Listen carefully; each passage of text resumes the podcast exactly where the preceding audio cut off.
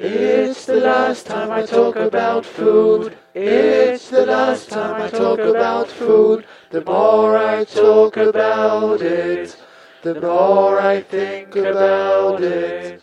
Ja, herzlich willkommen zur zweiten Folge der Zeitspeise. Ich begrüße wieder den Kai. Hallo Kai. Hallo Christopher. Und äh, Kai, du hast uns heute ein äh, ja, Gericht mitgebracht, was wirklich alle kennen sollten, aber wahrscheinlich nicht alle die Geschichte von. Genau, also es geht um eine runde Sache, nämlich die Pizza. Und ähm, wir hatten es ja in der letzten Folge schon ein bisschen angedeutet, dass äh, bei so einem populären Gericht wie der Pizza ähm, streiten sich natürlich ein bisschen die Leute, wer wer es erfunden hat oder wo wo das Gericht herstammt. Ähm, es hängt aber auch bei der Pizza ein bisschen davon ab, wo man anfängt über Pizza zu sprechen. Ähm, denn die Pizza ist ja im Grunde eine Abwandlung des Fladenbrotes und das gehört nun wirklich zu den mit zu den ältesten Gerichten, die Menschen zubereitet haben. Äh, denn man braucht ja nur Getreide und Wasser und vermutlich haben die ersten Menschen, äh, die Essen zubereitet haben, erstmal Brei gegessen und dann, um ihn zu konservieren oder was auch immer, äh, haben sie ihn dann über dem Feuer getrocknet oder geröstet. Und die ersten Fladenbrote war da. Also da reden wir tatsächlich über die Steinzeit.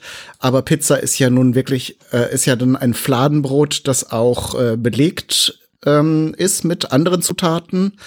Und da erstaunlicherweise ähm, gehen Berichte bis ins sechste Jahrhundert vor Christus zurück.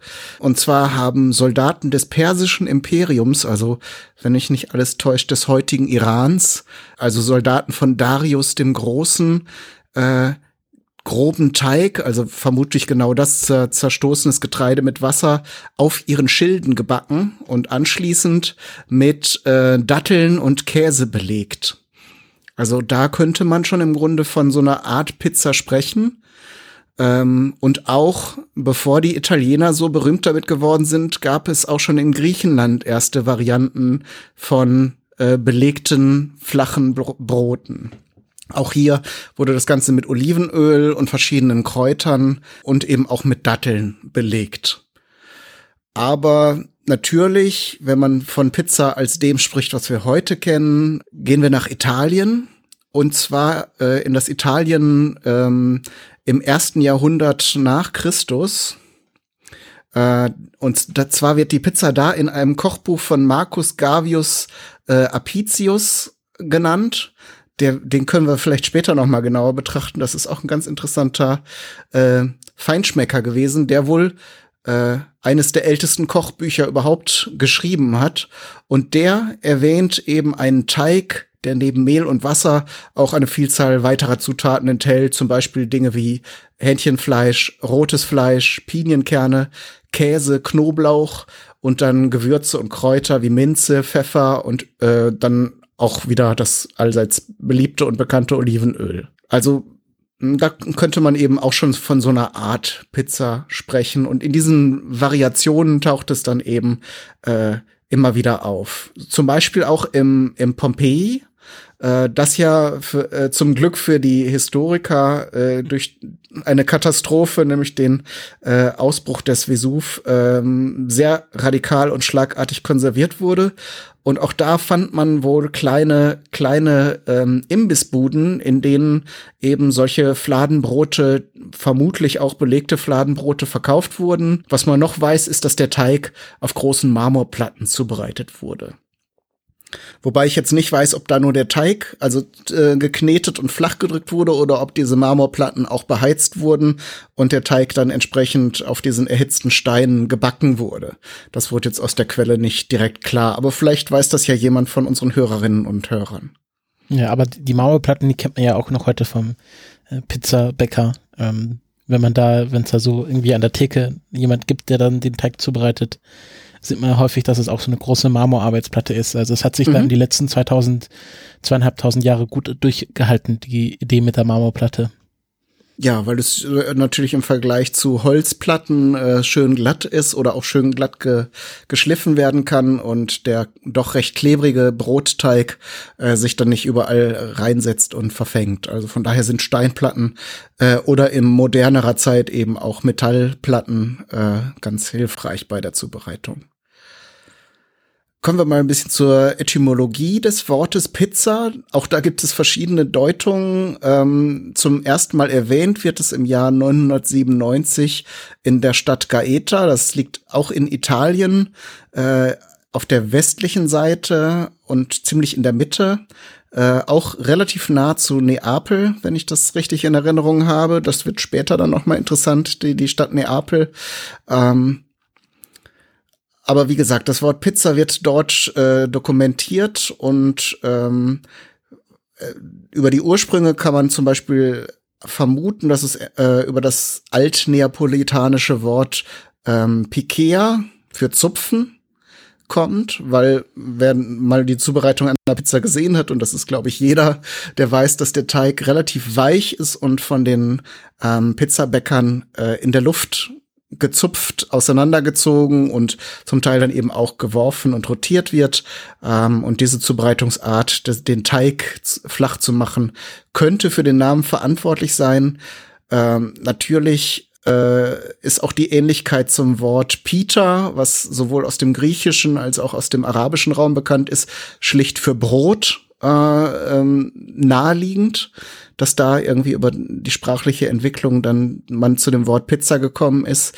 Und als dritte Variante gibt es noch in dem Altgriechischen das Wort Pikte, ähm, das für fermentierte Gebäcke steht, also im Grunde ja auch so was wie Brotteig, ähm, das dann auch ins Lateinische übernommen wurde als Picta.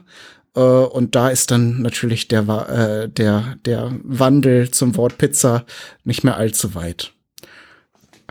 Okay, so viel zum Sprachlichen. Also da kann ich jetzt keine Wertung vornehmen. Vielleicht haben wir auch Sprachwissenschaftler, die das genauer kennen oder beleuchten können. Auf jeden Fall, die Pizza, wie wir sie heute kennen, konnte erst äh, im ab dem Jahr 1522 entstehen, denn zu diesem Zeitpunkt wurden aus der neuen Welt, äh, vermutlich aus Peru, die ersten Tomaten nach Europa gebracht, die ja nun für die Zubereitung fast jeder Art von Pizza unerlässlich sind ähnlich wie bei der Geschichte der Kartoffeln, die wir vielleicht auch noch mal beleuchten werden, hatten die Leute aber erst Angst vor den Tomaten, äh, denn sie Vielleicht haben sie auch die Geschichte der, der äh, über die Kartoffeln gehört, denn man vermutete lange Zeit, dass die Früchte dieser dieses Nachtschattengewächses giftig sind.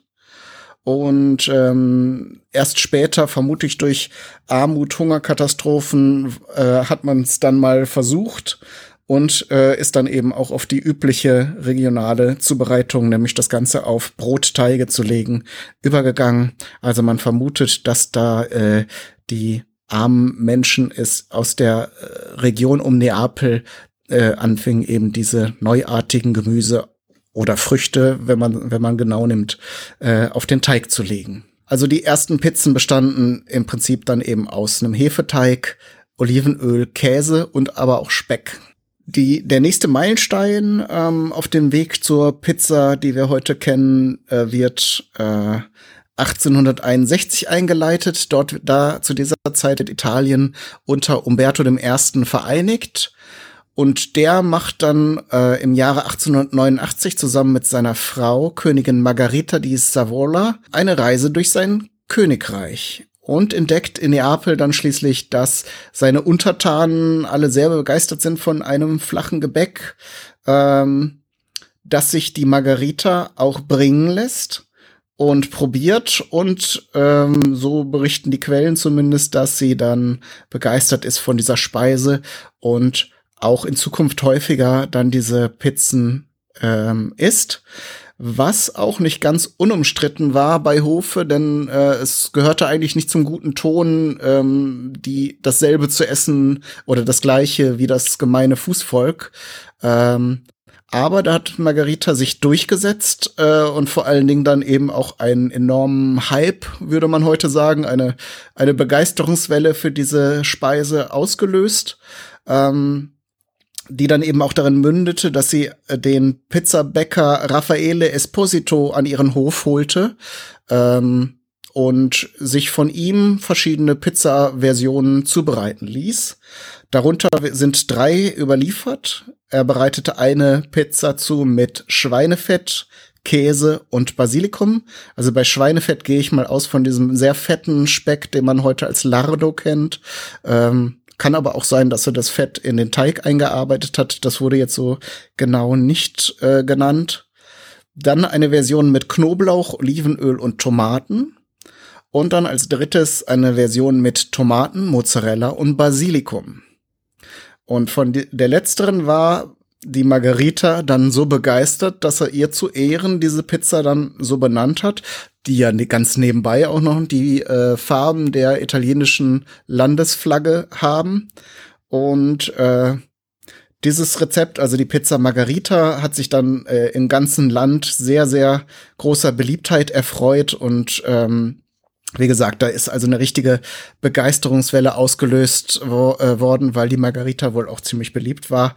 Äh, und sich eben auch durch diese Vorliebe für dieses einfache Gericht äh, da auch eine gewisse Volksnähe äh, zum Ausdruck gebracht hat, was ja dann den, den, dem einfachen Volk sicher auch gut gefallen hat, dass sie nicht so abgehoben war und sagte, wenn es schmeckt, dann also ich weiß nicht, ob sie das gesagt hat, aber sie diese Haltung ausgedrückt hat, wenn es gut schmeckt, dann darf man das auch essen. So. Was ja eine gewisse Offenheit auch äh, ja. äußert. So viel eigentlich zur Entstehungsgeschichte der Pizza. Wir können noch ähm, ein paar große Sprünge machen, weil du in der letzten Sendung auch schon angedeutet hast, äh, die Pizza wurde den später ja auch äh, weltweit sehr berühmt, vor allen Dingen in den USA ähm, wo 1905 in New York die erste Pizza, äh, Pizzeria eröffnet wurde von Gennaro Lombardi.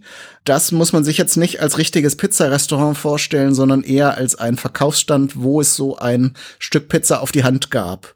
Also erst später, als das äh, Restaurant bekannter und auch erfolgreicher wurde, äh, gab es dann Tische und äh, Stühle und ähm, auch ähm, zum Beispiel Nudelgerichte.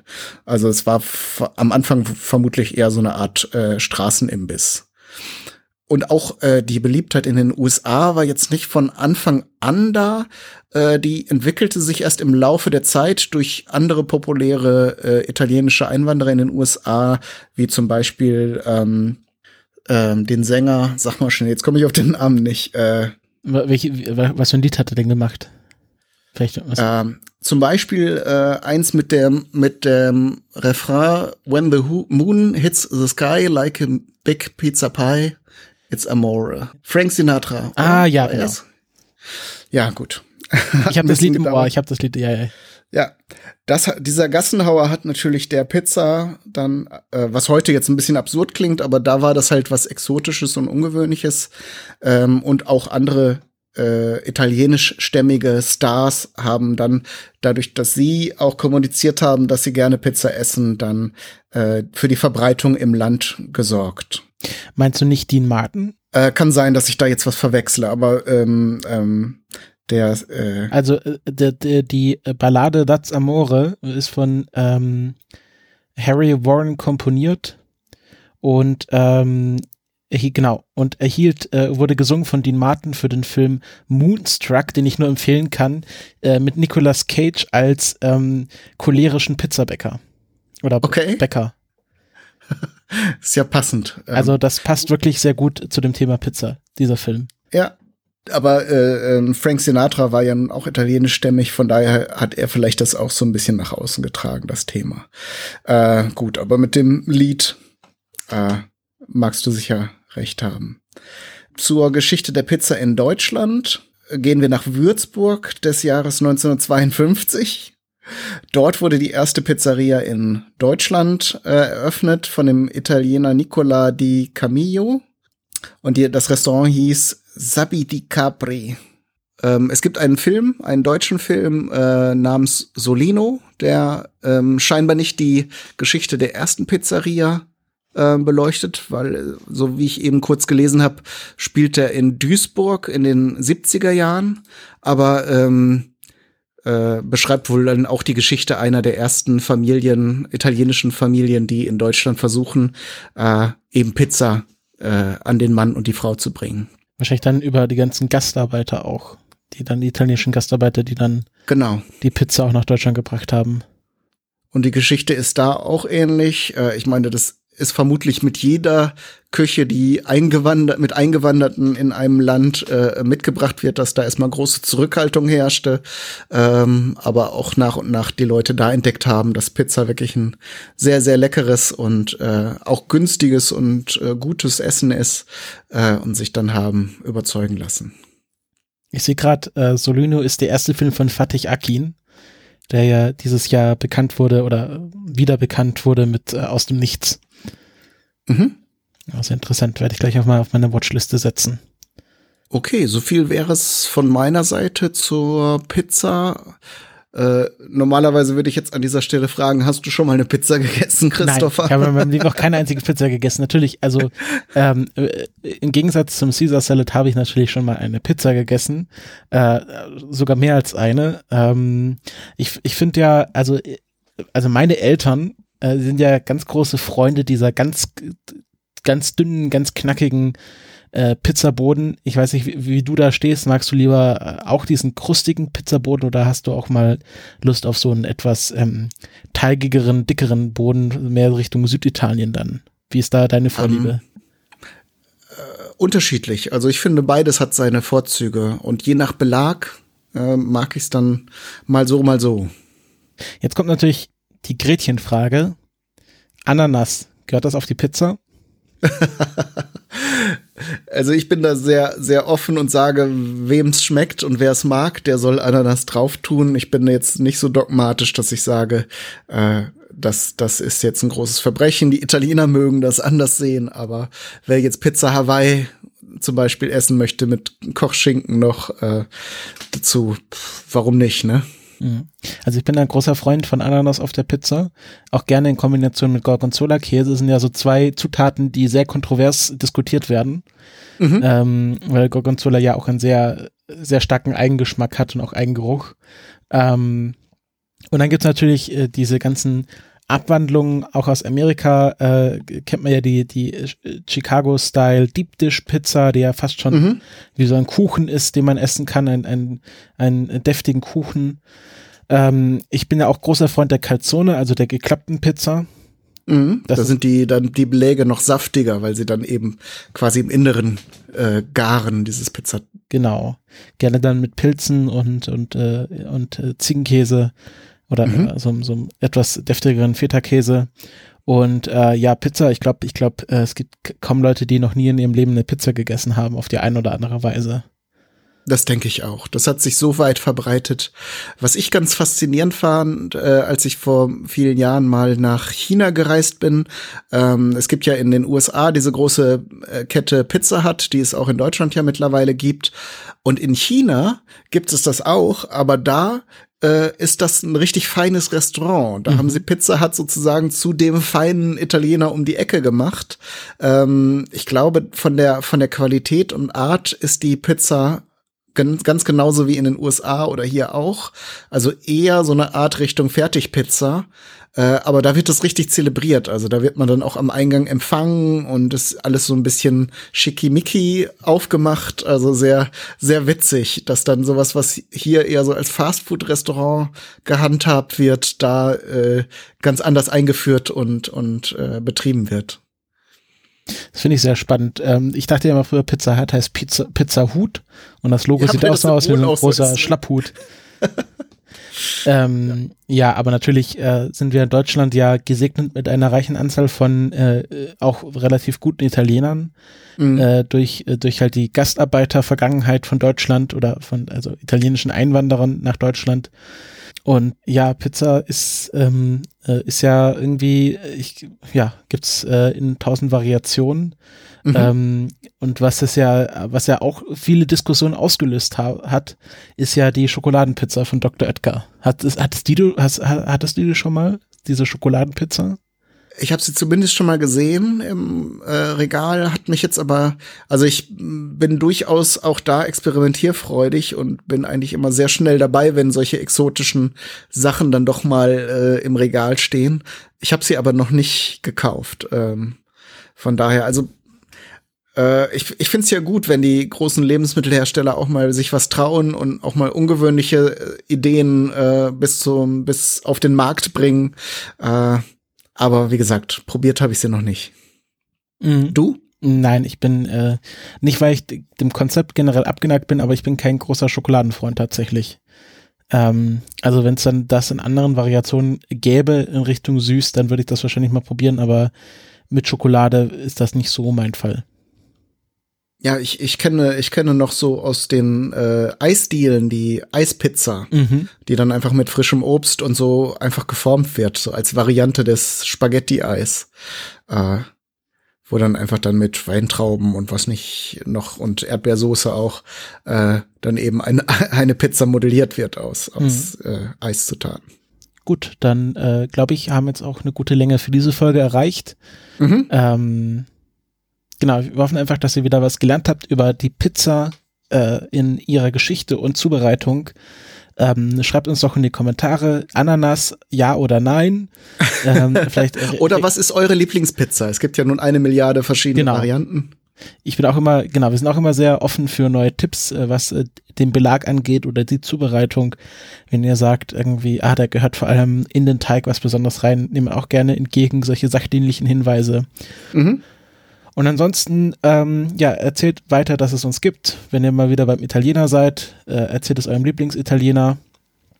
Und äh, ja, wir hoffen, ähm, dass ihr uns auch das nächste Mal wieder zuhören werdet.